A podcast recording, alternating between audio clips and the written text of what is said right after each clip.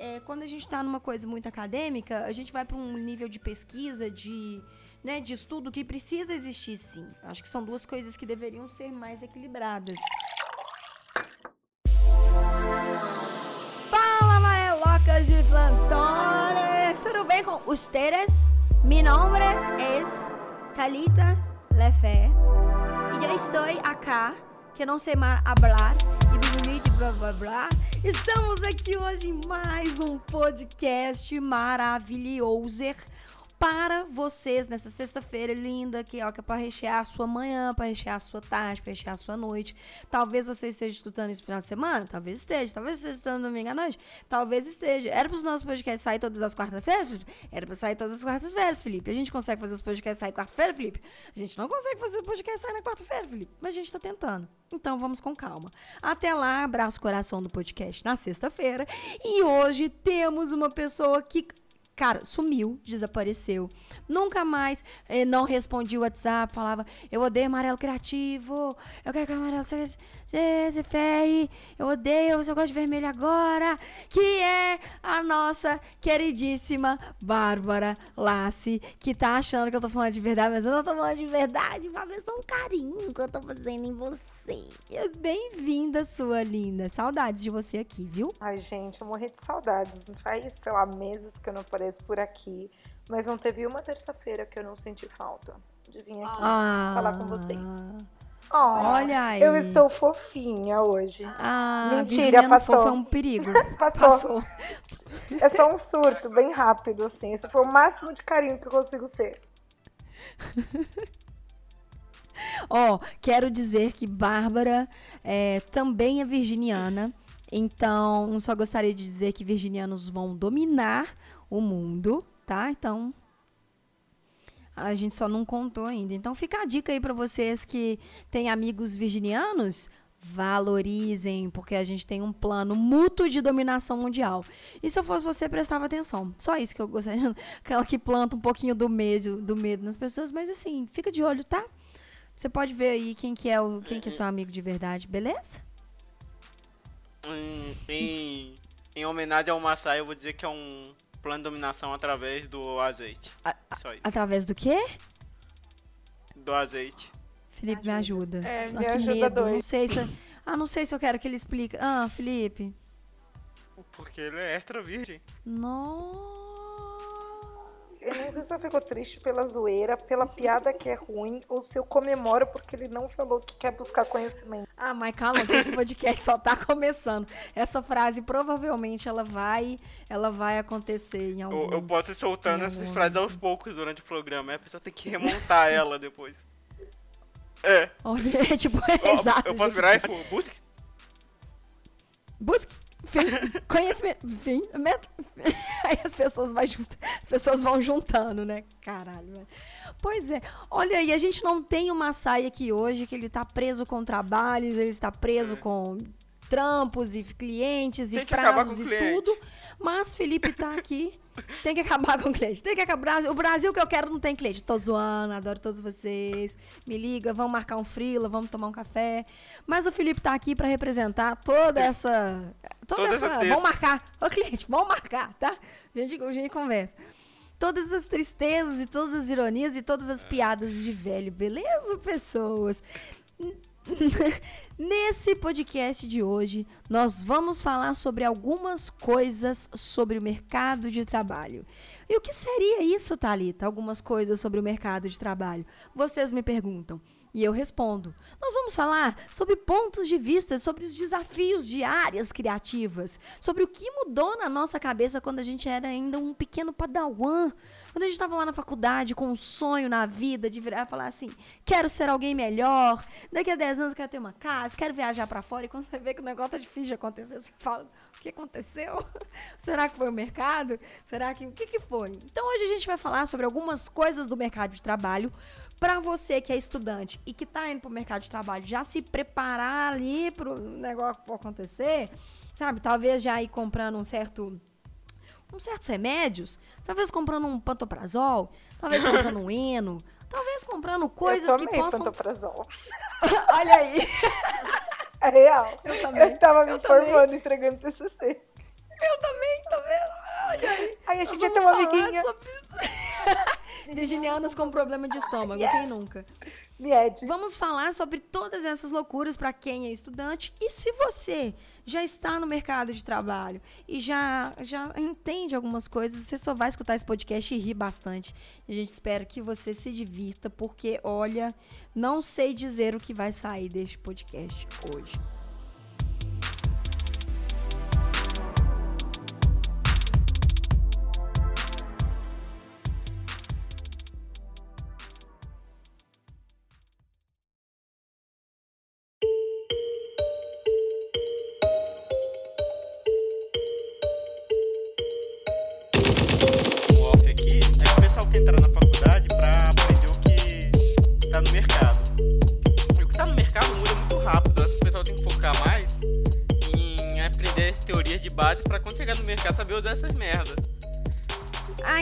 Começou o podcast, então. Olha. Então a gente vai começar falando justamente sobre isso. Porque Olha o Felipe só. já começou falando. Olha só.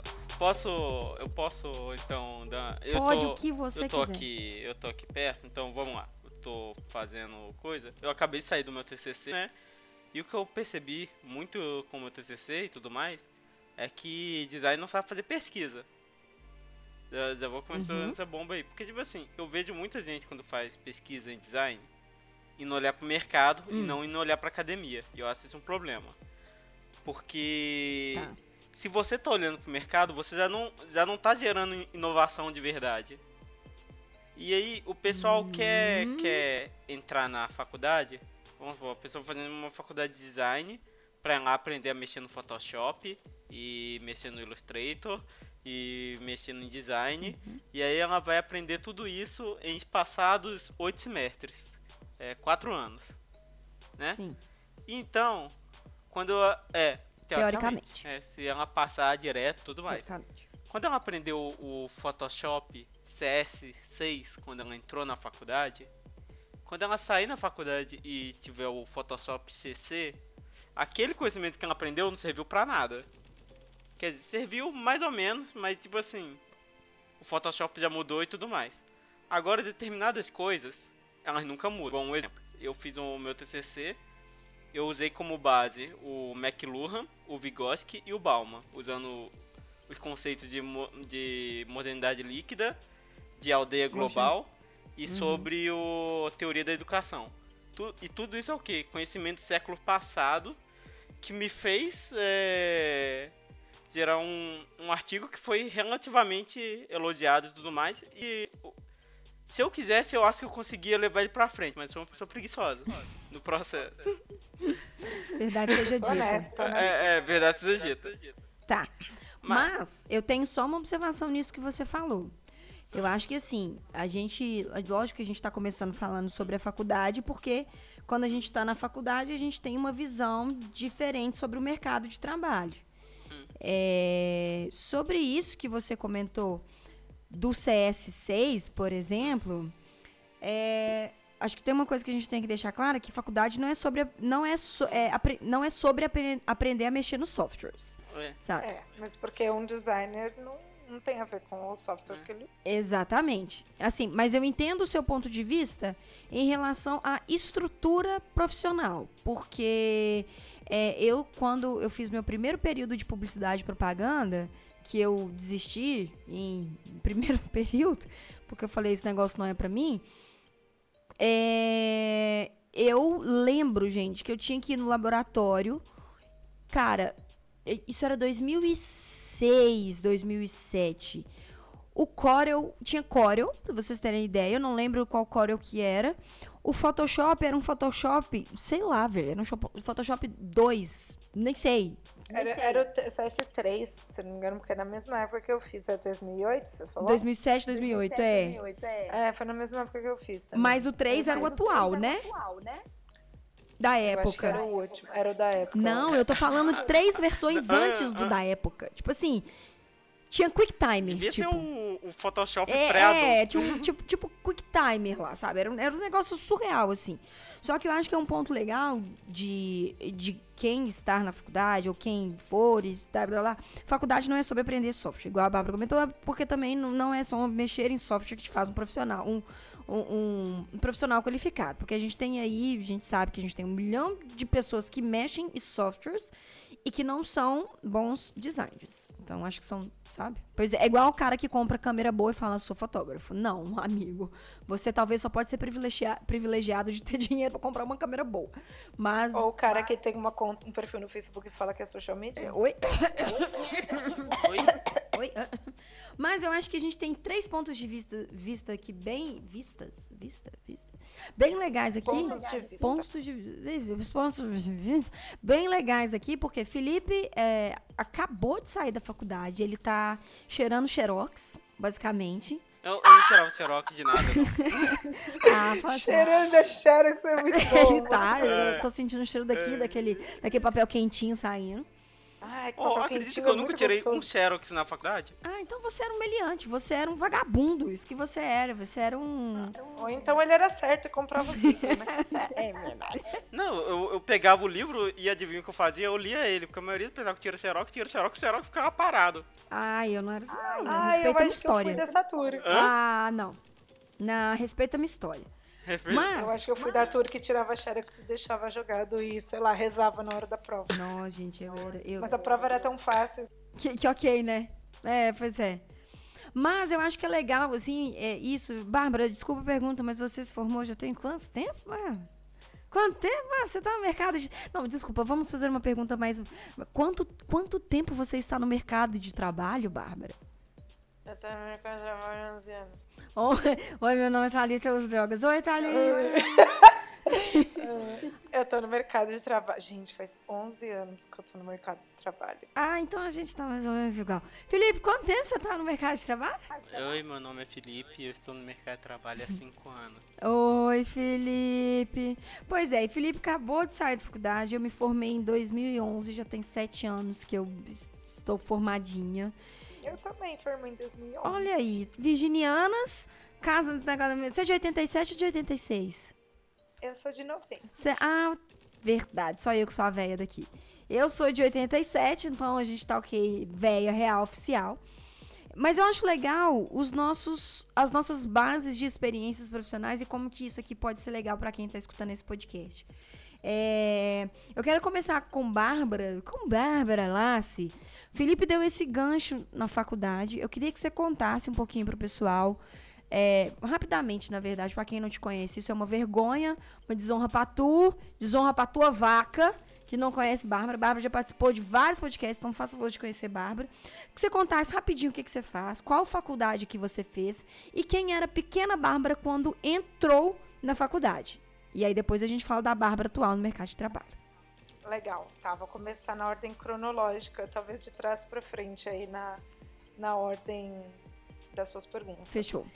É, a Bárbara de 2005, nossa gente, 2005, meu Deus, faz um tempo. queria ser médica. Ué?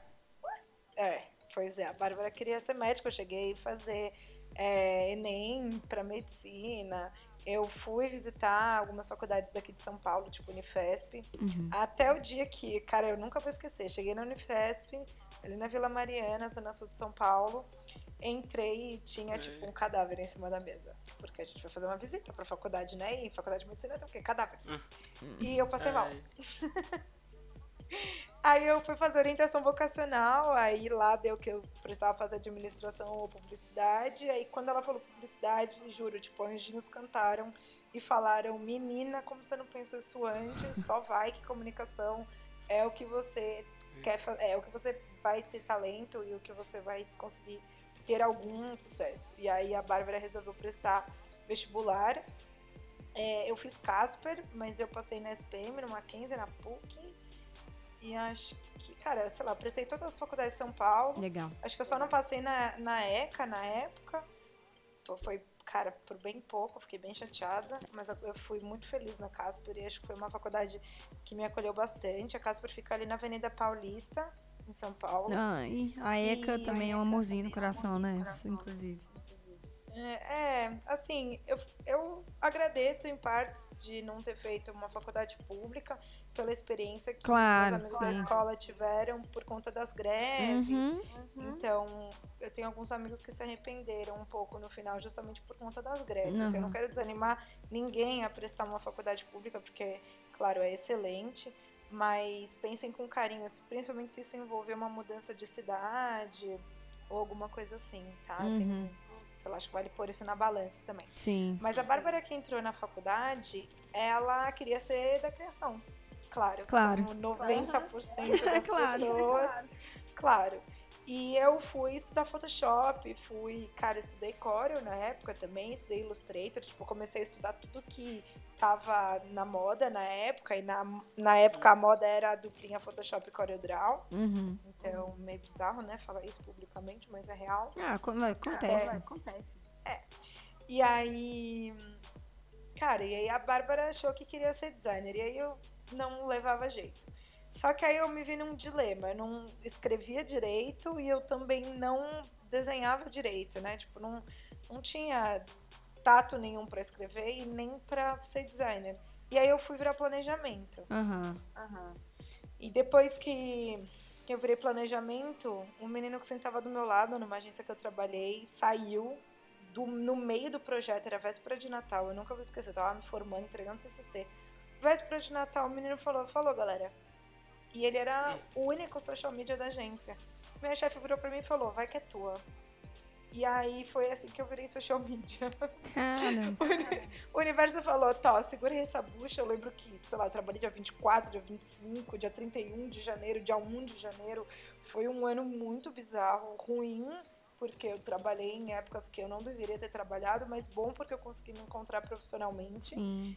Porque eu achava que eu queria ser planejamento. E, nossa, eu batalhei muito para virar planejamento, que é, que é uma área da agência que é muito concorrida, porque são poucas vagas. Uhum. E o processo seletivo geralmente é bem bizarro, assim, é bem difícil. Então, a Bárbara passou por várias, várias áreas e até se encontrar dentro de social media. Legal. E Legal. É, mas quando você tava lá na faculdade, lá pensando em tudo e tava aquela loucura toda que você, né, você tava passando por esse momento de transição na sua vida. É, o que que você pensava do mercado de trabalho quando você tava lá? Você lembra assim algumas, porque eu acho muito legal porque a gente, a maioria das pessoas que entram numa faculdade de design ou numa faculdade de publicidade, a primeira profissão que vem é diretor de arte, ou diretor de criação, ou designer, ou arte finalista.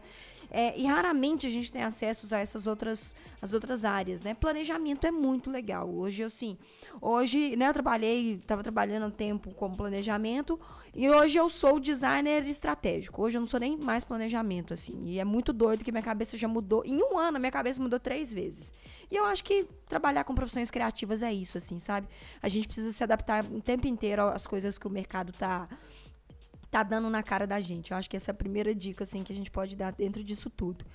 Mas você lembra do que que você pensava quando você pensava tipo assim, beleza, eu quero criação e tal, e você via que você, né, não tinha predisposição para isso? Você imaginava como era o mercado, como que as pessoas iam te receber, como que seria? é médio, assim, desde sempre eu sou uma pessoa muito observadora. Então, e como boa virginiana, eu não gosto de errar. Uhum. é, que é, o- é bom e é ruim ao mesmo tempo.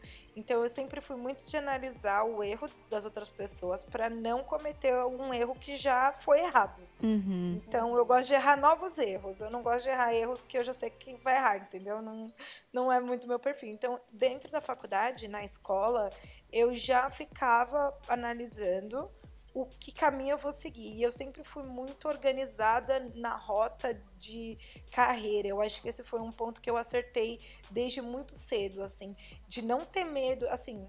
É, é complicado dizer, porque ao mesmo tempo eu fui muito favorecida, sabe? Meu pai pagou minha faculdade. Aham. Tipo, eu não precisava trabalhar. Uhum. Então, eu pude me submeter aos baixos salários das agências porque eu não pagava minha faculdade. Entendi. Porque se eu tivesse que pagar minha faculdade, eu não teria conseguido trabalhar em agência. Tipo, eu trabalhei em agência que me pagava 400 reais por mês. Uhum. Minha faculdade custava mais que o dobro.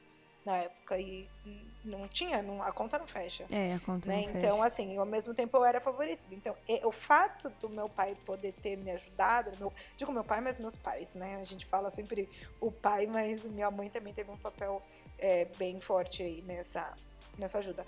Então, isso me ajudou a conseguir trabalhar em várias agências. Então, por exemplo, eu tava numa agência e não tava feliz, eu ia embora e ia pra outra.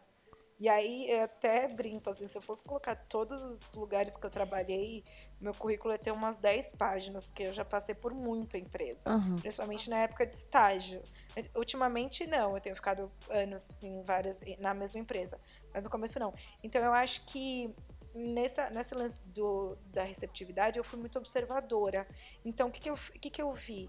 Eu olhava os meus veteranos, tipo, ah, o fulano tá na agência tal, porque eu sabia que eu queria trabalhar em agência de propaganda. Na época eu queria trabalhar com criação, e depois eu fui mudando a área, mas, mas era certo que eu queria trabalhar em, com propaganda, não com marketing, por exemplo. Uhum. Eu queria trabalhar numa agência. Meu sonho era pisar lá. Tipo, meu objetivo máximo era trabalhar numa agência grande em São Paulo. Aham. E o que, que Então eu você... comecei a observar a galera mais velha. Aham. Então, tipo, ah, peraí, o, o veterano do quarto ano tá estagiando na agência X, e, e aí eu ia lá trocar ideia com ele. Tipo, ah, cara, e aí, você tá trabalhando nessa agência? Como é que você chegou lá? Como, o que, que você fez? Eu trocava muita ideia, porque eu queria saber que caminho aquele cara que tá onde eu queria estar fez. Então eu acho que eu fui bem malandretes, assim, na faculdade, de sacar como a pessoa chegou lá e repetir isso com maestria. Então eu aprendi rápido e consegui chegar lá rápido também. Entendi. É, e aí você foi trilhando um caminho pra até isso tudo acontecer também, né? E você entender. é, acho que nem assim, acho que a- a questão de você ter observado as coisas é um ponto muito bom para quem atualmente é estudante, para quem atualmente vai entrar no mercado de trabalho. Eu acho que usar isso de observação, usar de, sabe, bons relacionamentos, usar Cara, do, esse é o meu maior conselho. né? Meu maior conselho para quem tá começando a faculdade hoje é faça a maior quantidade de amigos possível na face da terra dentro da sua área. Uhum. Tipo, seja amigo de todo mundo na faculdade, porque você vai trombar com eles no mercado de trabalho. Tipo, não faça inimigos, fica na sua, seja uma pessoa legal, respeite as pessoas, seja cortês. Claro, você não precisa puxar saco das pessoas, mas assim, se você for educado É. e cortês, isso vai te abrir muitas portas. É, isso Porque se você chegar lá, o teu veterano pode ser seu chefe amanhã, entendeu? Total. E vai na festa, vai conhecer gente, vai ser feliz, vai ser universitário. É. Isso, isso foi uma coisa que também me ajudou muito. Tipo, eu sempre fui em todos os eventos da faculdade. Tipo, todas as festas eu tava lá, eu sempre tava envolvida nas coisas da faculdade. Então eu tava sempre em evidência. Então todo mundo, quando me via, sabia quem eu era. Uhum. Tipo, podia- a gente podia não ser, não ser amigo. Mas, tipo, ah, eu conheço aquela menina. Sim. Sabe? E isso já gera uma empatia, tipo, opa, peraí, eu conheço essa menina aqui e tal. Podia não saber nada sobre mim, mas era um rosto conhecido. Isso Aham. ajuda. É, e era uma familiaridade que eles já tinham, né? Eu, de um, eu gosto muito de adotar estagiários, né? Eu, eu não tenho conseguido fazer isso ultimamente, mas eu gosto muito de entrevista, assim, da lógica da contratação de uma pessoa. E quando você é estagiário, é, você é mais um na fila do pão. Teu currículo é igualzinho do vizinho. Uhum. Tipo, todo mundo fala. Hoje, todo mundo fala inglês, todo mundo tá numa faculdade legal, por exemplo. Ou então tá fazendo faculdade e fala uma língua a mais, por exemplo. Sim. Os currículos são todos iguais. O que, que vai te diferenciar? Cara, eu tenho.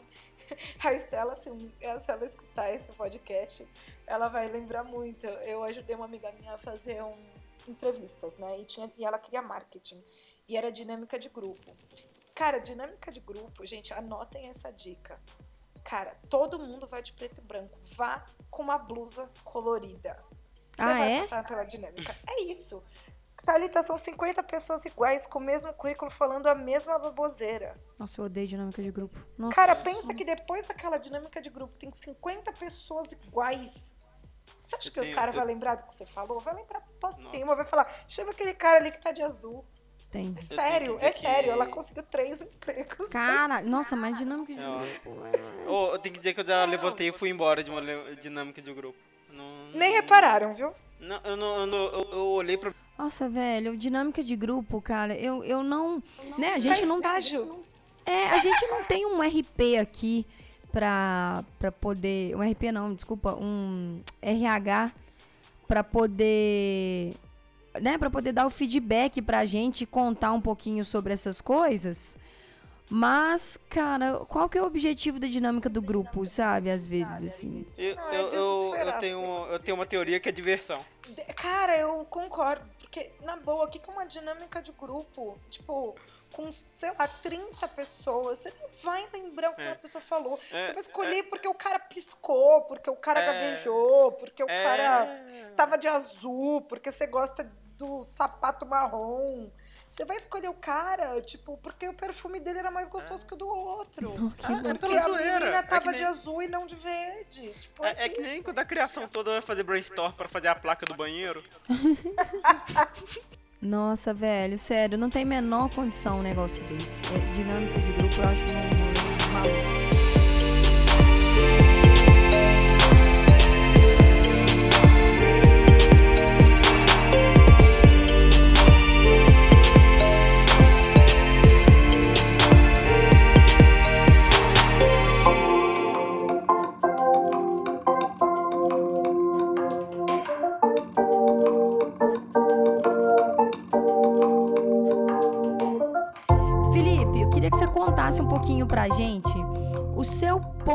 Vista é, profissional também, e eu acho que o seu ponto de vista vai ser muito legal em relação aos ao, ao, ao mercado de trabalho, porque você entrou na área antes de estar na faculdade também. E aí você continua na faculdade dentro do mercado de trabalho. O que, que mudou pra você dentro disso? Você tendo essa experiência, você virou um estudante, aí você saiu com o mercado de trabalho. Qual, qual que foi esse- essa mudança assim na sua cabeça? Se existiu alguma mudança, etc. Olha, a, a única mudança que eu tive é que eu fiquei decepcionado com a faculdade de design de modo geral e que o, o mercado, é muito triste, mas o, o mercado eu acho que ele precisa. Eu não sei, sabe? É porque existe uma briga, principalmente em comunicação, sabe? Sobre, sobre a, a- o mercado, ele olha com maus olhos pra academia. Hum. A gente, Fala, a gente sabe de, disso. disserte mais. É. O mercado, o mercado olha, sabe? É. Sempre tem aquele papinho de ah, o pessoal acadêmico, né? Esse tipo de coisa. Mas de uma certa forma, eu acho que falta leitura básica de, de academia e comunicação no mercado. Eu vejo. Só um, um exemplo. Todo mundo. Você já deve ter conhecido algum design que quer reinventar a roda achando que tá revolucionando o mundo do design, mas ele só tá fazendo o que o, o David Carson fez há 20 anos atrás. Uhum. Ou, ou se não, quando O entrou. estudante não quer é, revolucionar é. o mercado. é. E ou se não, o pessoal quando entrou, o pessoal tava achando que eles estavam revolucionando com flat, só que já era o que a Bauhaus fazia no pré depois da revolução industrial ali na primeira escola de design. Sim. Uhum. Então, eu acho que de forma geral falta do mercado essa visão acadêmica. E o triste é que eu acho que a academia ela tá cada vez indo mais para uma não academia, mas as faculdades de design estão cada vez indo para uma para uma uma visão de mercado. E aí o Você que eu vejo que. Peraí, peraí, é- peraí, só pra eu entender. Você acha que a academia, ela. Né, não que a a facu- academia, academia tipo assim, você pegar o pessoal que tá indo pro mestrado e doutorado, eles estão indo para discussões bem aprofundadas. Ok. Mas eu acho Ah. que a graduação em design, ela tá tá cada vez mais querendo refletir o que é o mercado, o que é software, que é esse tipo de coisa. E aí eu acho que vem o problema, porque a gente tá formando só nas faculdades é são de fábrica de agências de publicidade, vamos dizer assim. Hum, Que é, que é um pessoal que vai ficar lá mexendo no Photoshop, sabe, fazendo post pra rede social o resto da vida. E eu acho que isso é muito Entendi, preocupante. Entendi seu ponto de vista. Eu, eu- o que eu sinto falta do mercado, porque eu entrei no mercado, eu tive mais ou menos a mesma, mesma é, perspectiva e mesmo, mesmo caminho, assim, de você. Hum. Porque eu entrei na faculdade, eu já estava trabalhando na área. Lembro que eu fiz publicidade e propaganda, saí, mas continuei trabalhando na área. Sim. O meu primeiro emprego na área foi no meu primeiro período, que eu falei isso mil vezes, foi fazendo captação de cliente por telefone. É, e aí uma coisa foi me levando para um lugar, que foi me levando para outro lugar, foi me levando para outro lugar. Mas o que eu, o que eu acho ruim da faculdade é que eu sinto falta de professores. Eu tive excelentes professores, isso eu não posso assim questionar. Que eu tive excelentes professores, mas os meus professores que fizeram mais diferença na minha vida na faculdade de design gráfico eram professores que estavam inseridos no mercado de trabalho. Porque, cara, você precisa ensinar para os alunos o que você está vendo diariamente. É, A vida como ela é. A vida como ela é. E eu acho que isso que o Felipe falou é realmente assim. é, quando a gente está numa coisa muito acadêmica, a gente vai para um nível de pesquisa, de, né, de estudo que precisa existir sim. Acho que são duas coisas que deveriam ser mais equilibradas. Mas infelizmente não são. E eu não sei o porquê, sabe? Eu não sei se é falta de interesse de algum lado, porque imagina que ótimo seria se o mercado de trabalho olhasse para as faculdades e se as faculdades realmente olhassem para o mercado de trabalho. Eu acho que isso que o Felipe falou, que as faculdades estão criando é, Ctrl-C, Ctrl-V de fazedores de layout, cara, por isso que a faculdade está do jeito que tá. Por isso que a faculdade está fechando. Por isso que cursos estão acabando. Por isso que você vê hoje em dia é, uni- uni- unificação de alguns cursos. Na faculdade lá, onde eu e o Felipe estudamos, é, vão uni- unificar o curso de design gráfico. Vai ser design gráfico, eles design de moda, design de tudo, quê mais, acho que eles Felipe? vão fazer um ciclo comum de matérias, né? Depois diferenciar. Na verdade, eu não sei que eu. É, eu acho que eles vão diferenciar também. Eu acho que é tipo mais ou menos no esquema da UFMG que você forma design. Eu, assim, uma opinião pessoal, eu acho isso incrível. Porque se você formasse como design gráfico e depois. Como design gráfico, não. Se você formasse como design, Não, é, eu em primeiro lugar, é- e depois essa direcionasse, é, eu é acho a que isso é muito rico profissionalmente. Em bacharel Porque em a- design. Então, no- na faculdade, eu tive um. Aham. um- uma, uma visão sobre todos os campos, vamos dizer assim, sobre design. Porque ele é justamente um curso mais voltado para a área de gestão e não para a área de, de coisa, que é o que eu tô falando. Mas vamos. Mas eu acho que Isso. mesmo nesse curso meu, ele não é um curso que prepara a pessoa nem para a parte acadêmica, nem para o mercado. Que eu acho que é muito triste. Porque, tipo assim, na verdade, prepara, igual eu falei, prepara a pessoa para o mercado se ela for o, Uhum. o, o chão de fábrica desse tipo de coisa, de ser o estagiário do layout de. de. Desculpa falar de social media, mas é porque. É, é o que mais sai. Não, não, não é uma ofensa. Não é uma ofensa à social media. Ó, Eu tô sentindo uma treta? Estou sentindo Mas uma é- treta. eu. Não. Mas eu, eu não vejo. Eu não vejo, vamos dizer assim.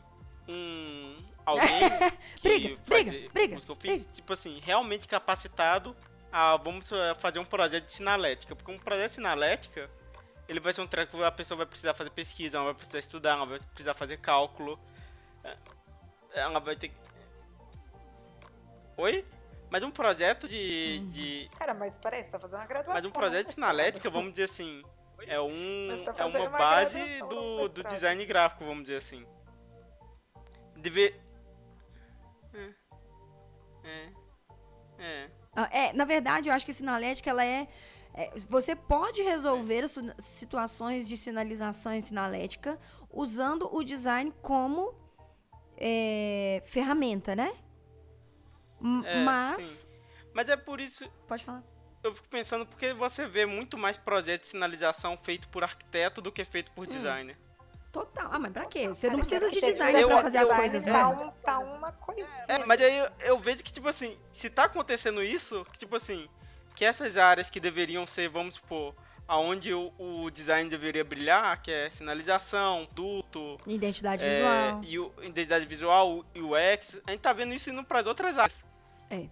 Concordo. A gente tá- então eu acho que tá, tá falhando muito o, o- É, eu acho que é assim também. nisso. Mas aí eu, eu vou eu vou levar até a palavra para a Bárbara, porque eu acho que isso não é exclusivo mais de design. Assim, eu acho que há uns cinco anos atrás, três anos atrás, é, tinha, assim, primeiro que eu acho que eu não vou falar que isso é exclusivo mais de design, porque design já virou uma caralhada. Essa que é a verdade. É. Design gráfico, eu tô com um sentimento que tá virando uma caralhada que você consegue fazer as coisas se você tiver um, um aplicativo que faça. Tanto que tem um aplicativo, gente, que chama Design blá blá blá. Não sei o que, que é. Mas é design blá blá blá que você faz a sua marca e exporta o negócio em PNG. Basicamente, você escolhe um milhão de fontes, você escolhe ícones e você tem uma marca. Velho, é exatamente. a- Gente, eu queria dar um print pra mostrar a cara da Bárbara pra vocês agora, pra vocês entenderem o que, que tá acontecendo. É surreal. E aí, se você quiser, você pode pagar por esse aplicativo, por essa, essa, essa versão, e aí você tem a marca em vetor para reproduzir do jeito que você quiser. Como a gente sabe também que tem hoje em dia é, aplicativos que fazem layout para social media, no sentido de eu tenho um conteúdo, eu só preciso transmitir aquele conteúdo sem ser por um texto. Até, inclusive, gente, o Facebook tem essa ferramenta. O Facebook ele já está te dando fundos coloridos com textos para você escrever em cima. Você passar o seu conteúdo sem ser por texto só. Você vai ter, tipo, uma imagem, só que com texto. Então, hoje em dia, a gente tem ferramentas já que o uso do design, ele é, ele está sendo. É, ele não está sendo necessário, como o Felipe comentou. Porém, é, a coisa está virando uma cagalhaça. Porque você tem, que nem a Bárbara comentou no começo, tem gente que tem Facebook e fala que é social media. Tem gente Mas, né, que mexe no Facebook o dia inteiro e fala assim, ó, oh, eu sei postar no Facebook. Pode. Posso ser ruim? Manda. Eu acho que é, esse hum. lance que a gente tá rodeando aqui pra chamar Mesmo de sobrinho, eu de alguém. né? Que o povo, Vou deixar esse a gente chama de sobrinho, porque, tipo, tanto faz pra mim. Mas uma... É, não, total. Somos todos sobrinhos no final das contas, né? Uhum. Mas, é, se eu não me engano, foi minha mãe que falou pra mim, quando eu decidi que eu queria fazer propaganda, meu pai ficou né, meio chateado aí, né? Que até a filha médica teve uma filha publicitária aí, né? Desculpa, papi, te amo. E, se eu não me engano, foi minha mãe que virou pra mim, né? Minha mãe que também, tipo, é um super espelho de força e determinação para mudar de vida ela virou para mim e falou assim: pra gente competente sempre tem espaço no mercado. Exato.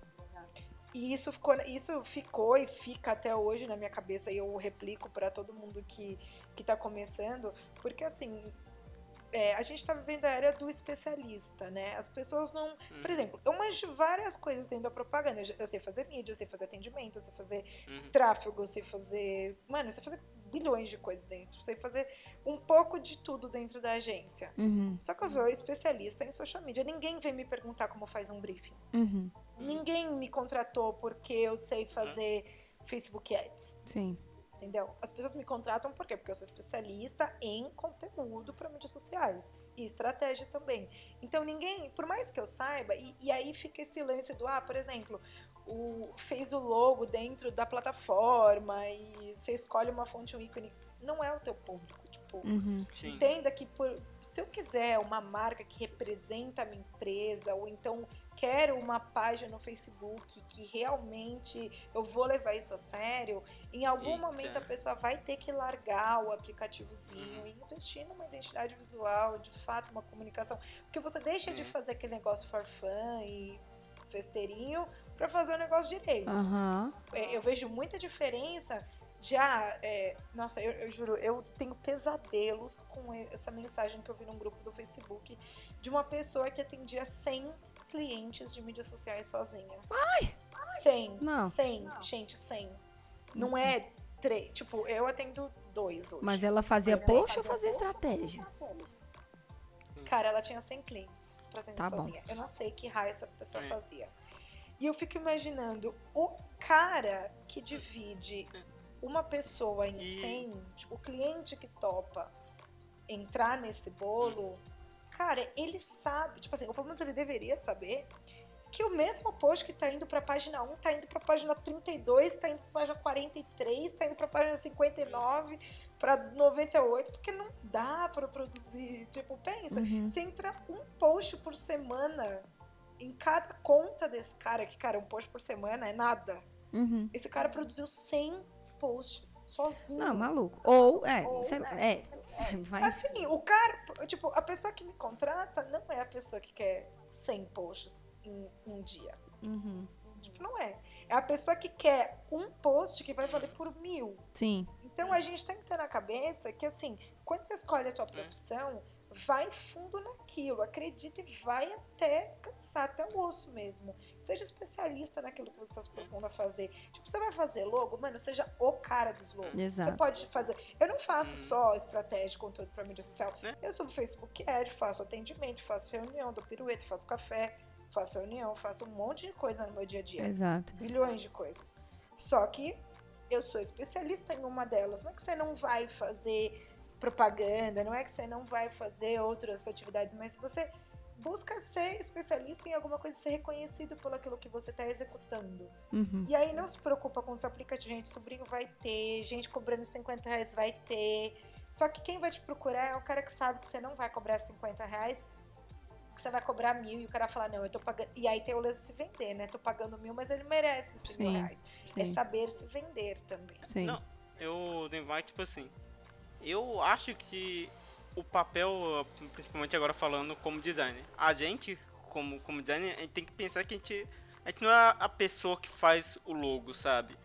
Tipo assim, que desenha uma marca que faz isso. A gente, é- a gente tem que valorizar de ser mais do que isso, sabe? Porque, sei. tipo assim, fazer um desenho qualquer um faz. De verdade, com, com um pouquinho de, de esforço. Hum, boa vontade, É, sim, todo mundo é, faz. Aham. Qualquer, um, qualquer um faz. Então, onde é que tá. Eu acho que o design acabou que, tipo assim, nesse último tempo, ele foi muito pra esse lado operacional e, e parou de, de se preocupar com o lado pensante da profissão, sabe? Eu, Quem? Quem você tá falando? o, o, o designer, Ah, tá. a gente tá muito indo pra esse lado operacional e parou de pensar no, no lado pensante da questão. Tipo assim, eu quando faço uma animação, tipo, é, eu tô preocupado muito além do que de simplesmente fazer o, o vamos dizer, o personagem do, do canto A ao ponto B da, da cena. Eu tô preocupado Ah. de como esse do ponto A ao ponto C transmite a mensagem que o cliente tá querendo. Sim. É. E, e eu acho que isso linka muito com o que a Bárbara comentou, que assim, você tá na faculdade, cara, você pode ficar extremamente tranquilo, porque tem espaço no mercado de trabalho para todo mundo.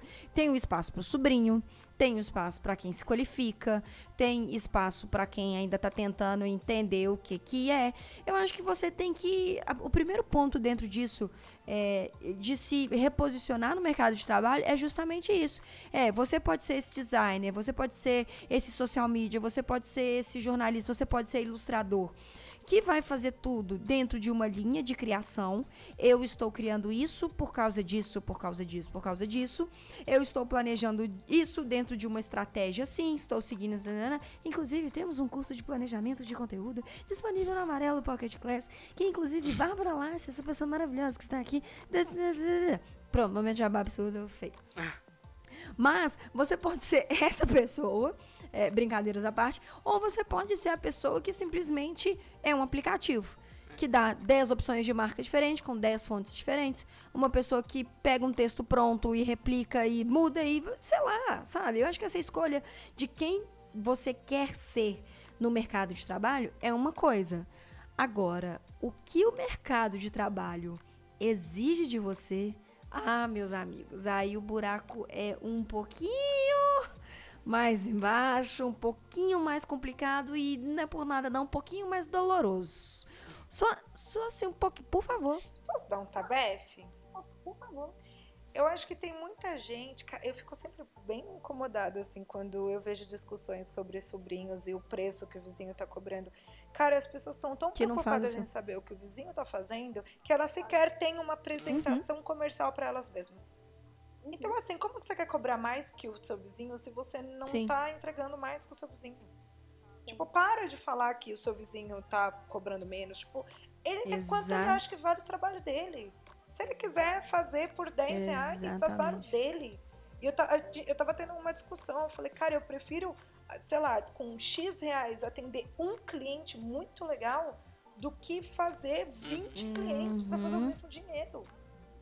Tipo, eu estudei e fui lá pra poder trabalhar 8 horas por dia atendendo Sim. um cliente sendo feliz de final de Total. semana. Porque se eu quisesse ganhar, tipo, se eu não, não pensasse assim, eu poderia estar atendendo 20 clientes, Sim. cobrando pouco, sabe? E, e ganhando a mesma coisa, perdendo todos os meus finais de semana. Quer dizer, eu não vou ficar ligando. Se o meu vizinho quer cobrar 10 reais, se ele quer cobrar 20 mil, não me importa. Assim, eu sei quanto custa o meu trabalho e eu acho que essa é uma coisa que a gente demora para aprender na, na carreira. Quanto vale o meu trabalho, quanto custa a minha hora, quanto eu investi, quanto eu tenho que receber por isso. Acho que é, é difícil, porque é uma, é um- É pesado. uma reflexão forte que você tem que fazer sobre, sobre a sua vida é, profissional. É bem difícil, assim. Eu acho que eu descobri não faz muitos anos quanto vale o meu trabalho, depois de pensar muito.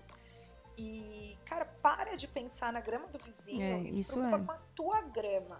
Vai estudar, vai fazer uma apresentação bonita do- da sua empresa, arruma o seu currículo. Não adianta ser designer e entregar Uhum. um PDF em branco. Não adianta ser publicitário Uhum. e ter um currículo coxa. Não adianta. Vai fazer Uhum. o negócio direito que vai dar certo. Agora ficar reclamando da, da grama do vizinho não vai fazer sua grama Exatamente. ser mais verde. Exatamente. Então para. Tipo, vai Boa, tia Bárbara dando tapa na cara da sociedade. Vamos que vamos. Ai, meu, tia Bárbara mesmo. Porque eu, eu fico muito brava. A gente reclamando, ai, mas o cliente repro- reprovou a minha proposta. Falei, tá bom, deixa eu ver a proposta. Meu, É, cara, ou então manda a fuder, proposta no corpo do e-mail, pelo amor de Deus. Por isso temos a Yellow Box de número 2, que você encontra um formato. Gente, tá muito jabazento. Gente, compra os produtos. Não, mas é verdade. Tipo, tem até Yellow Box no mercado e o povo É, não se velho, dá é, o trabalho é de olhar. Pô, sabe, assim, não é vender na Yellow Box, assim, não, não é um merchandising. Mas o povo, cara, tá tão preocupado em reclamar da grama do vizinho que tem um monte de gente disponibilizando Velho, e, e eu, eu fico cara, fazendo as barata, contas.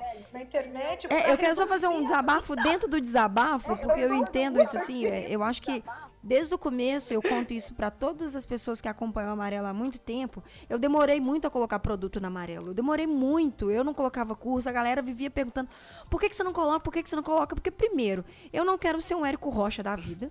Me desculpem, porque. é, Ah, polêmica não, aqui. Acabei de falar da grama Polêmica. do vizinho, ela mete Olha a a grama do treta. vizinho no meio do papo aqui, ó. Sabe, acho, acho, acho maldade você vender expectativas pras pessoas. Acho, enfim, quem gosta, gosta, pau no seu cu também, eu não tenho que fazer nada pra você. Só que eu, eu queria sempre criar um conteúdo muito legítimo no amarelo. E as Yellow Box são coisas que eu senti falta quando eu tava na faculdade. Que eu não fui preparada para o mercado de trabalho. E eu tô falando de um mercado de trabalho freelancer que é você ter um contrato de prestação de serviço, que é você ter um modelo de proposta de orçamento, que é você ter mockup para poder apresentar o seu trabalho, que é você ter e-book. Gente, eu, eu escrevi dois e-books, eu nunca pensei na minha vida que eu ia sentar e escrever e-book, revisar e-book, nananana. E eu tô disponibilizando, disponibilizando essas porra por R$10,90, que é para qualificar uma, uma. tentar ajudar, né? Nem quem sou eu para falar que eu vou qualificar é, os designers, assim, mas o que eu faço isso é com o coração muito aberto de tentar ajudar uma pá de gente que eu sei que não tem oportunidade de sentar na bunda da faculdade e fazer um curso legal e que às vezes não encontra conteúdo. Então, assim, quando você fala isso, Bárbara, e quando o Felipe mencionou que o pessoal às vezes espera que faculdade dê tudo de mão beijada, a gente voltou para a faculdade, mas depois eu quero dar um gancho no mercado de trabalho. Cara, se você não correr atrás para se posicionar dentro do mercado de trabalho, para você buscar é, o, seu, o seu diferencial competitivo, meu irmão, você fica para trás fácil. Fácil. Não, olha só. Na, do, durante a faculdade, eu tive um- uma matéria que foi de é, engenharia de materiais. O grosso da matéria que eu fui, que eu tive, ela foi uma verdade, ela toda no Google, qualquer um poderia olhar. Mas tava lá com a gente um cara que ele era PhD em materiais. Então, se você fosse realmente interessado, tava ali a pessoa mais qualificada do mundo pra você conversar com ela, pra você ir atrás. Mas agora você ficar esperando que simplesmente você chegar lá, assistir uma aula e levantar e achar que todo o conhecimento do mundo vai entrar na sua cabeça, você tá querendo demais da faculdade. É, pois é, velho. Eu, acho que falta é. um pouco de maturidade também. Eu vejo um- uma coisa que eu me orgulho muito de ter sido meio rapidinho assim para entrar na faculdade, porque eu me encontrei cedo, né? Eu sabia que é- eu queria trabalhar com comunicação desde a escola, né? desde aquela ajuda de orientação vocacional que eu tive na, na escola. Só que me formar com 21 anos, tipo, é Isso cara, é foda, né? colocaram uma criança no mercado de trabalho. Que era isso que Uhum. eu era. Eu era uma criança com 21 anos. Eu não Sim. tinha noção nenhuma. Nenhuma. Nossa, imagina com estagiário com 17. Uma agência Não. de propaganda, que é uma várzea dos infernos. Assim, é Não, tipo, fala não. é, mas é, tipo, você desfoca muito rápido. Então tem um pouco. Eu acho que esse lance da faculdade, ah, levar a sério também.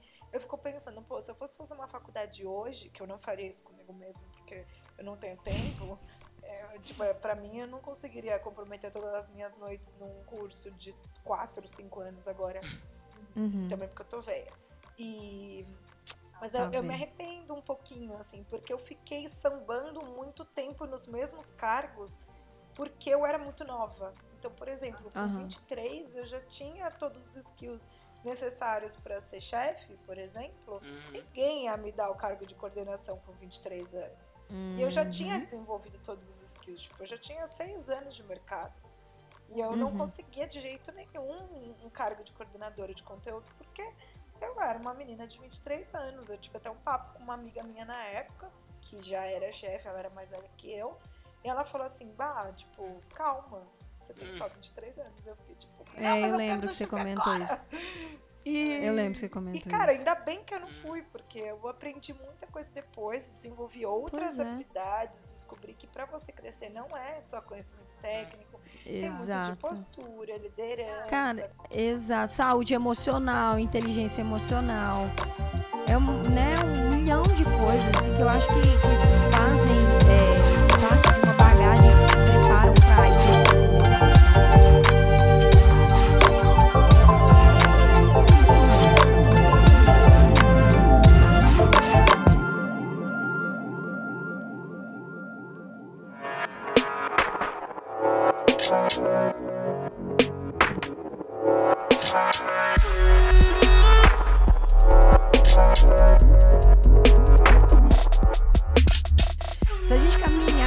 esse caminho, já tá. Esse eu acho que podcast é muito bom, a gente tem bons conteúdos aqui. Eu queria que vocês contassem um pouquinho, eu quero começar com o Felipe, que tem uma, uma- Eu acho que a profissão do Felipe é um pouco peculiar, assim, também, que ele é, né, tá indo pra ilustração e é motion, e trabalhar com vídeo, cara, parabéns. Porque essa senhora, Senhor Jesus, toma conta. É, Felipe, o que que você vê que é mais desafiador é, no seu ponto de vista sobre os desafios da sua área no mercado de trabalho? Eu, igual eu falei, eu acho que, tipo assim, conhecimento técnico você adquire fácil. Uhum. Eu acho que o, o grande. O grande questão da, da área de vídeo e, e conteúdo audiovisual é como você pega esse conhecimento técnico que você tem e consegue engajar pessoas com, com ele, Uhum. sabe? É aquela questão do, do episódio de Jovens Titãs que você falou. Do. Da, da, é, do 40-40-20. Porra, sensacional. É tipo assim, é, é aquilo, sabe? É você conseguir usar de- desses recursos, né, pra, pra de fato engajar pessoas, pra, pra fazer isso. Porque pegar um. filmar, é, fazer animação, tudo isso tá, tá aí. Você aprende, Uhum. é fácil. O, o grande problema é, é justamente essa hora de você pegar esses conceitos e, e, e trabalhar esses conceitos para para parte não técnica, para parte, vamos supor, de, de pré-produção, do, do pensamento sobre o que você está fazendo. Aham. Que é você tentar É, fazer essa linha de raciocínio, tipo, e seguir ela. é, a questão é que, tipo assim, vamos supor, fazer um. Pensa bem, você pode, lá na, na Amarelo, você pode fazer um monte de vídeo falando sobre nada, Uhum. né? O que seria muito fácil. Sim. Mas vo- eu vejo que você não faz isso. Você tenta pensar em roteiro, você tenta. Você tenta escrever uma coisa, pensar nas coisas. Sentar e editar o vídeo, embora seja a parte mais trabalhosa, também é a parte mais fácil, porque ela, ela tem o seu pensamento, mas a, a parte técnica eu acredito que ela sempre é a mais fácil do processo. Uhum. Sim. Porque ela é só uma ferramenta É. uma coisa, pra um É, pensamento ela que vem é- atrás, né? Sim, exatamente. Entendi. Muito bom. O que mais que você pode falar assim que você está trabalhando hoje dentro de um lugar que você produz vídeos, né? O tempo inteiro. O que que você acha assim que é, essas agências estão esperando de profissionais que criam vídeos em motion, que criam vídeos, que criam esses tipos de, né? Que, que tem a mão de obra Olha. que você tem. Olha só, eu vou contar uma, uma um lado bom para quem quer começar a trabalhar com, com motion. É uma área que literalmente tá começando. Você não tem muita gente. Você tem uns malucos que estão escondidos dentro de produtora, né? Mas o mercado de motion em si tá começando ainda. Mesmo dentro de produtora, você não tem muita gente especializada em motion. Aham. Então, se você quiser começar com isso, é, esse, esse é o momento. Olha aí. Mas o, o, o que, o que o mercado hoje espera, então isso é muito louco, porque você vai ter desde lugares que literalmente não. Que você souber mexer no After Effects já tá te contratando, porque. Porque ninguém mexe. Porque ninguém mexe, então eles não sabem avaliar se tá bom ou não. É, não, porque é um, é um software Ah, é, difícil de mexer. é. Tipo, Sim. É, ao, ao mesmo tempo, você vai ter. Eu acho que, tipo assim, o mínimo que você pode fazer é não fa- fazer uma, uma animação dura, sabe? Aham. É você, voltando aqui negócio, pegar aquele o, o The Illusion of Life, que é o livro escrito pelo pessoal da Disney, e dar uma passada de, de olho nele pra ver o que, o que faz uma animação ser boa. Olha aí, gente. Que dica boa, hein? É. Olha aí. Inclusive, gente, teremos um curso de Felipe, viu? Em breve sobre motion. ai, eu quero. Nossa, cara, isso é muito tendência. Eu tava falando, inclusive, com um brother faz umas três semanas sobre o quanto os designers de hoje estão evoluindo na, no mix de coisas que eles entregam. Por exemplo, eu tenho alguns amigos Sim. que eles não entregam um logo, cara, eles entregam toda uma experiência de receber aquele material. Claro. É bizarro. tem que ser. Cara, é cada mocap lindo, é, ca- é o logo animado, tipo, sendo É. desenhado na tela. Eu olhei aquilo e falei, mas que coisa linda é essa, pelo amor de Deus? Me dá esse logo aqui, eu nem sei de quem é. Eu quero que ele seja meu agora. Tem que ser. Tem, tem que ser, inclusive eu dou um gancho nisso, tem que ser porque o mercado de trabalho exigiu isso. Total, o arroz com feijão, nem sei o que é. Sabe? O mercado de trabalho exigiu com que designers criassem diferenciais competitivos. Infelizmente, a remuneração não foi tão incrível quanto, mas eu sinto muito, eu sinto muito isso do mercado, assim, que isso é uma isso foi uma exigência do mercado de você simplesmente começar a entregar a sua marca tendo uma vida, sabe? A gente inclusive está preparando alguns podcasts sobre isso com os convidados bem legais, uns designers que a gente assim, eu admiro muito, que é sobre isso assim. É, isso foi uma, uma skill que você teve que ter por causa do mercado de trabalho. Que, velho, é, não é mais, sabe, a mesma coisa. A gente não tá falando mais de um mercado de trabalho de 1990 que aceitava uma marca no preto e branco, opção colorida, enfim. Como é que essa marca vai comportar no Instagram? Como é que essa marca vai comportar se ela for virar um GIF? Sabe? Então, por isso que a gente tá tentando trazer esse curso aí. Tenta não, por isso que a gente vai estar trazendo esse curso do. Vem Nossa, desse ano. gente, só vai, porque realmente quem tá começando na área do design agora, se você não souber nada de é, vídeo e animação, cara, vai aí ver isso aí, viu? Porque Querendo- E eu quero até pedir desculpa porque esse podcast Que- tá parecendo que é só jabá, não- gente, mas é porque foi mal. Mas foi sem querer. Não, querendo ou não, o vídeo hoje é uma, é uma linguagem que tá rolando muito, porque Total. eu tenho que agradecer a preguiça das pessoas de ler. E, e- Não fala assim que eu sou social. As Por quê? pessoas leem. É, é, é, Brincadeira, Mas elas não leem, podem não. começar a ler de outro Mas- jeito. mas- Elas preferem ler num vídeo do que ler na imagem, né? é, é, elas preferem que outras pessoas leem pra Nossa, elas. Isso, obrigada. Bárbara, eu quero trazer essa pergunta pra você agora. É, qual- quais que você acha que são, são os desafios assim da sua área? O que podemos fazer sobre isso para pessoas que querem começar a trabalhar com social media, pessoas que querem entrar, que têm uma paixão por isso ou já estão na área? O que, que você acha assim é, que você pode contar para quem tá entrando, né? De tipo assim, quais que são os desafios que vão esperar eles no mercado e o que, que eles podem fazer para tentar ser um, um profissional diferenciado, essas coisas. Legal. É, eu acho que não só para social media, mas para propaganda em si, assim, em geral, é, já entra na faculdade com uma cabeça de que o cliente está no centro de tudo e que você, além de fazer uma faculdade, precisa entender de pessoas e gostar de pessoas. Quando você está trabalhando com comunicação, isso é uma visão que eu não tinha quando entrei na faculdade. Fui descobrir há pouco tempo também, quer dizer, pouco tempo, alguns anos atrás. É, tudo que você fizer dentro da profissão, seja design, seja é, social media ou qualquer outra área dentro da, de uma agência de propaganda, você sempre vai estar falando com pessoas. Né? Mais do que nunca a gente está Uhum. falando da era da experiência, gerar experiências positivas entre marcas e pessoas, ou entre marcas, ou qualquer coisa que seja. Então, é, entenda que você vai precisar estudar isso, né? Então, principalmente em mídias sociais, não é sobre agendar a publicação no Facebook.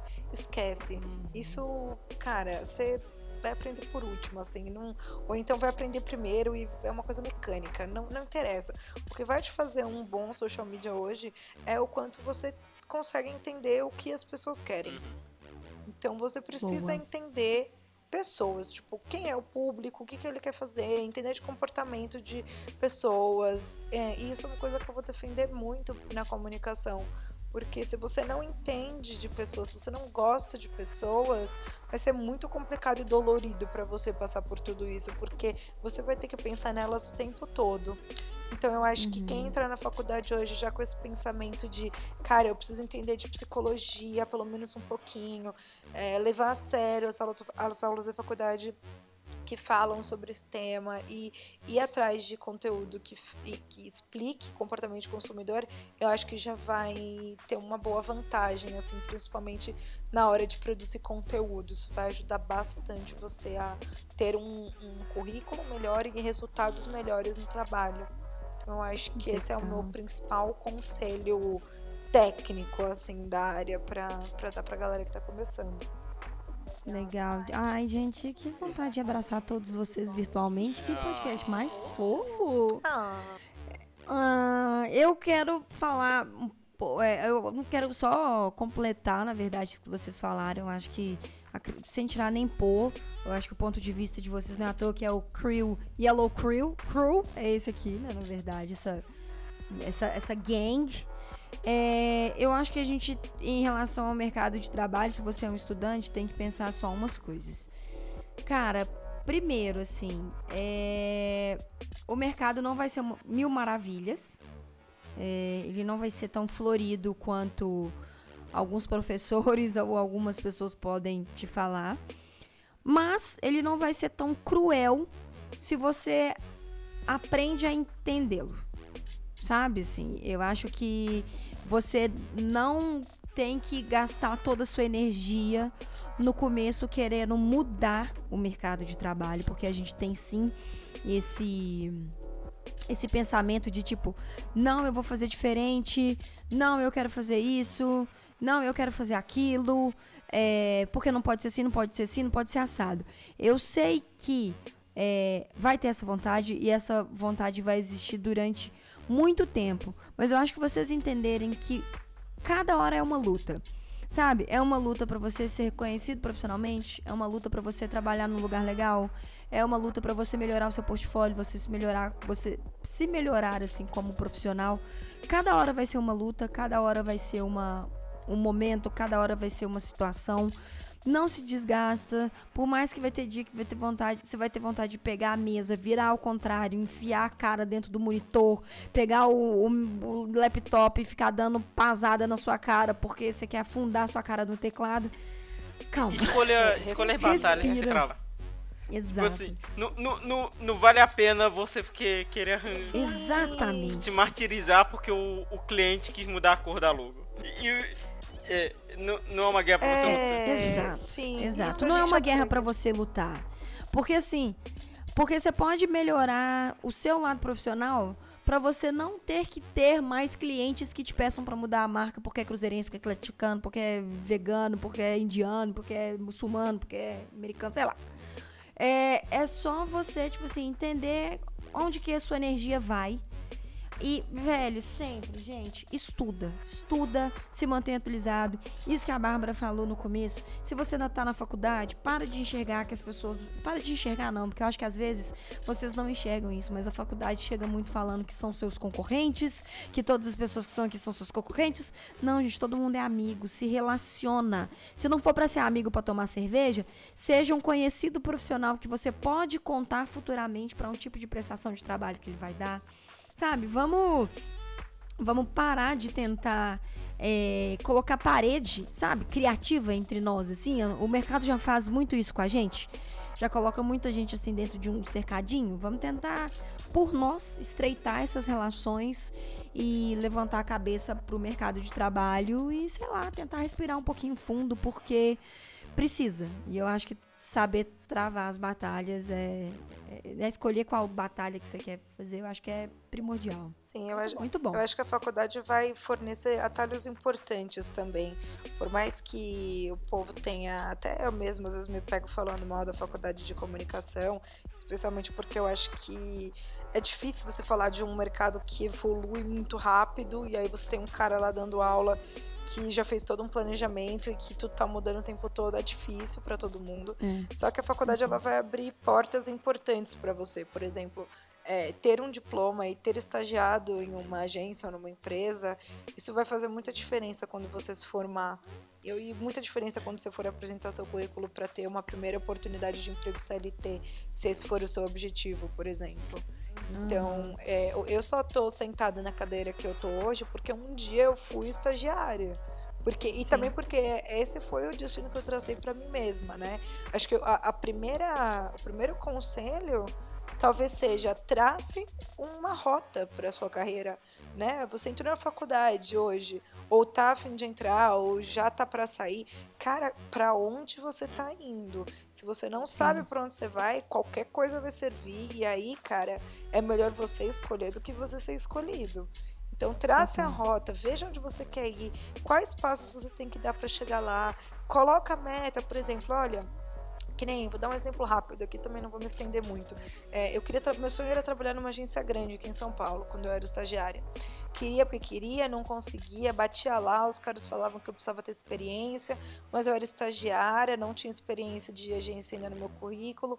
Falei, gente, o que, eu vou fazer? Como é que eu vou entrar numa agência? Se para entrar numa agência eu preciso ter experiência de já ter estado numa agência.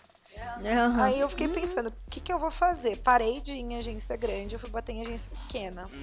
Aí, a partir daquela agência pequena, eu consegui entrar numa agência grande, porque aí eu fui bater na. Por quê? Porque eu ouvi o que as pessoas estão falando. Fui na entrevista, ah, você não tem experiência em agência, eu fui procurar uma agência menor. Então, peraí, deixa eu entrar numa hum. agência pequena para ter agência no currículo, para quando eu for bater numa agência grande, eu ter agência no currículo. E foi batata, foi, mano, foi seguido, inclusive. Eu saí dessa agência pequena direto para uma agência grande e fui super feliz. Eu lembro até hoje o dia que me ligaram para falar que eu fui contratada. Foi, minha, foi um estágio de planejamento, muito legal, inclusive. E, e, é isso, sabe? Trace a rota da sua carreira, onde você quer chegar, que steps estão no meio do caminho, o que, que você tem que fazer. Senão, cara, você vai ficar rodando. E não é bom rodar nesse mercado que anda tão rápido. Boa, Bazinha. Ah, que lindo. Gente, que podcast mais amoroso. Ai, eu sou bateu muito. já. Sim a, aprende com o mercado que o mercado tem para oferecer, ao mesmo tempo aprende com a Sim. faculdade o que ela tem para oferecer. E compartilhe conhecimento. A, a, a, faculdade nunca. É, é, a faculdade ela nunca vai conseguir estar tá, tá no. tá junto com o mercado, mas existem coisas que a faculdade vai te ensinar que são coisas que não mudam. E, e essas coisas talvez você vai precisar lá na frente, é. você vai. que você não viu, e você vai ter que voltar lá atrás pra, pra ver algumas é, coisas que devia verdade. ter aprendido. Nossa, sensacional, gente. Olha aí. Uma última dica que eu, que eu quero dar para vocês. Bárbara falou um gancho muito legal aí de aprender com pessoas, aprender com pessoas. É, né, observar e tudo. Eu tô lendo um livro muito bom que é o Sapiens, uma breve história da humanidade. Cara, do Yuval ah, é, Harari, eu não sei pronunciar o nome, vou deixar o link aqui para vocês verem. Sensacional. É assim, é um é um livro que, que tá abrindo muito a minha cabeça em relação às pessoas e evolução das pessoas. E você vê o quanto que algumas coisas fazem muito sentido, assim. Então, para quem quiser ter interesse, vou deixar esse link aqui embaixo. E eu acho que é isso, né, pessoas? Falamos muito, falamos com amor. É Peguem todas essas dicas da tia Bárbara, que falou que ia bater muito, né? Achei que bateu muito, não, achei que foi de boa. Pegue essas dicas de menino Felipe, esse jovem padawan que tá aí se tornando mestre Jedi daqui a pouco. E Amarelo Ter Criativo tá aqui nessa loucura de vídeos, de. de, de vídeos, de podcasts, de. de, de Yellow Box, de cursos criativos. É, se qualifiquem profissionalmente, saibam quais batalhas vocês vão lutar e tá tudo bem se você perder algumas batalhas. Ninguém na vida diz que a gente precisa ganhar tudo, não. Certo? Sem dúvida, ninguém aprendeu acertando, né? certo. Gente, eu não mandei beijo pro Luiz. Ó, Felipe, trilha sonora, por favor. Tá tudo bem? Aquele reverbere na voz. Luiz, favorito, temos uma mensagem para você, com muito carinho, de Bárbara Lassi. Luiz, um beijo. Peraí, gente, calma, não é, qualquer Luiz. É o Luiz do Jeito é pra mim, que é um fofo. E eu quero comer bolo de cenoura. Vem aqui em casa. Não, a gente é besties.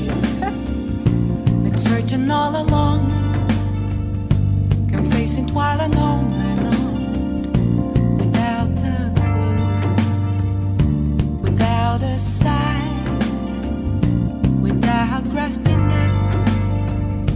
The real question to be asked: Where have I